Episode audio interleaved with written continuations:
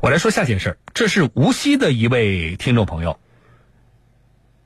他呢自己开车啊，他是不是职业司机？我一会儿要问一下他。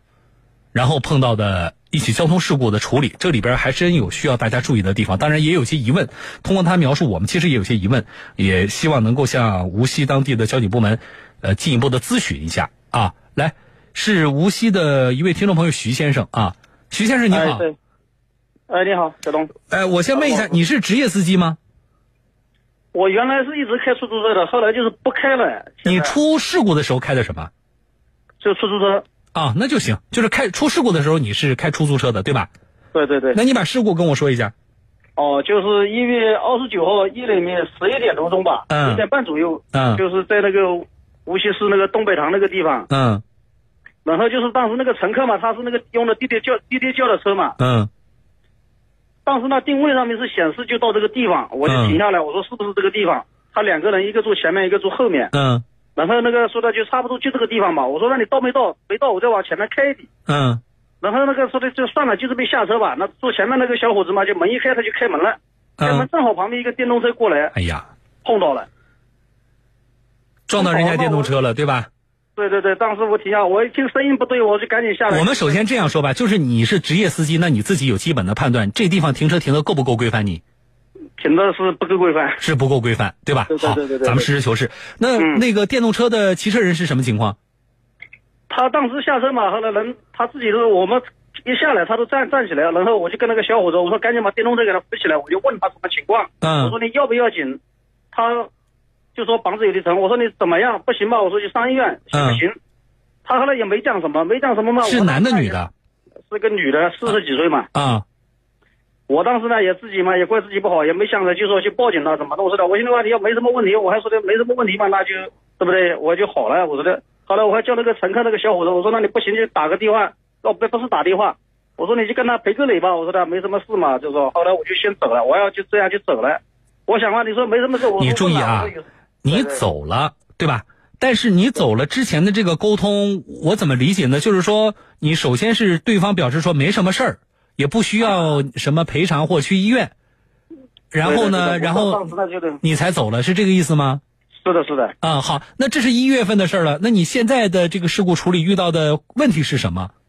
现在就是我到交警队，就是因为这个他这个上者啊，就是说的他后来去拍片子怎么看了。我当时现在想呢，我说就是钱嘛就少一点嘛，我说我自己认倒霉嘛，我就给他赔掉了。嗯，他现在呢就是呢，不 是，他当时说没事儿，那是后来又报警了吗？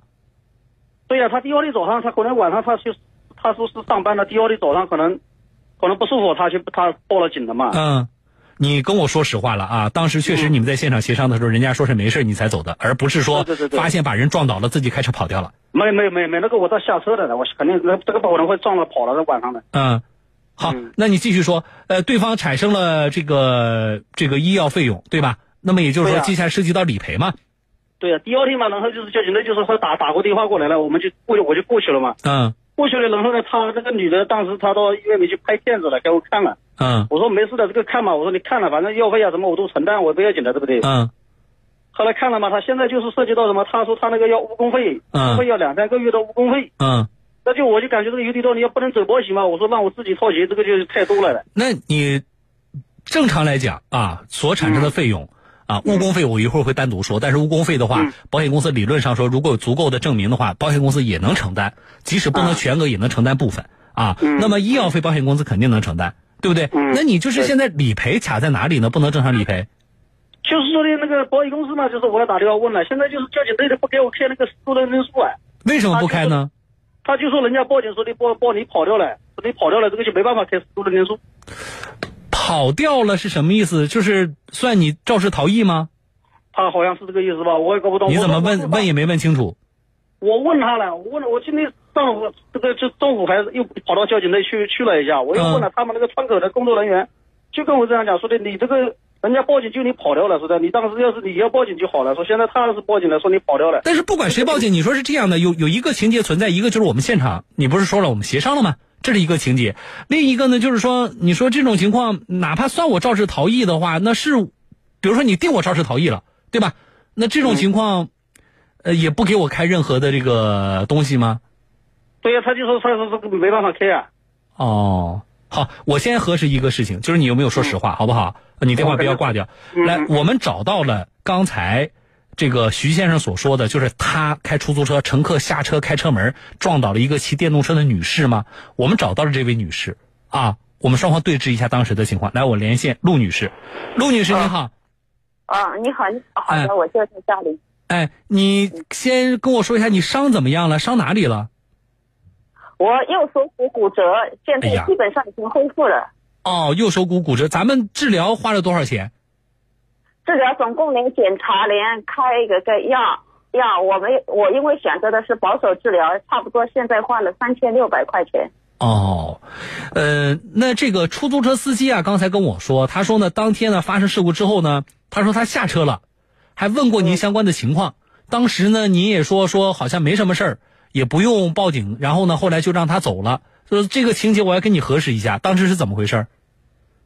呃，当时是这样的，嗯，二零二零一九年一月二十九日晚上十一点半的时候，我骑电动车在非机动车上正常行驶嘛，嗯，前面左前方有一辆蓝色出租车，本来是开着的，突然就停在我前面，就是右边来，嗯然后一下子车门突然一打开，我就一下子撞上了，哦，我一下子就连人带车摔倒在地上，哎呀当时，嗯，然后然后他因为是出租车嘛，还有嗯乘客，下来两个人呃都下来的，然后扶我的电动车，还有问问我呃情况怎么样，我嗯，说就是，就因为当时天气很冷嘛，我穿了羽绒服很厚的。嗯，我说我说当时我这边就是我右肩膀很痛，嗯就是具体伤不伤，我当时自己也不能确定，嗯，因为这种情况我也是第一次遇到的。嗯，嗯，嗯，嗯。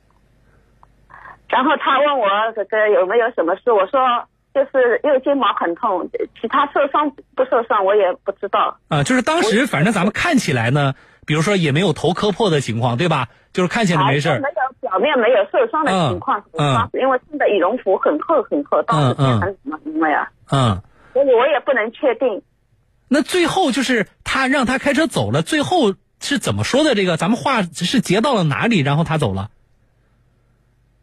然后他呃扶我看看我可能没有什么事，我说就是很痛，就是我跟他说受伤不受伤，我也不知道。当时我就这样，我就当时那你们也没有约定一下，你说是不是你？你我们要，比如说我明天要去个医院呢，还是怎么样？这个也没有大家做个约定。比如说明天是不没是有的是不是你跟我一块儿去医院，或者我去检查了之后，是不是也再跟你联系，留个电话没有，当时没有这都没有？嗯好，那么刚才治疗花了三千多块钱了，然后呢，那个出租车司机师傅说还涉及到误工费，对吧？啊，主要是误工费，我嗯一月二十九号受伤的，后来嗯三十号早晨我去报警，因为要笔录嘛，警察叫我。嗯然后就一直休息到现在，现在还好，因为医医生检查出来，他说基本恢复。您这个可能误工费，您呃要计划要主张多少？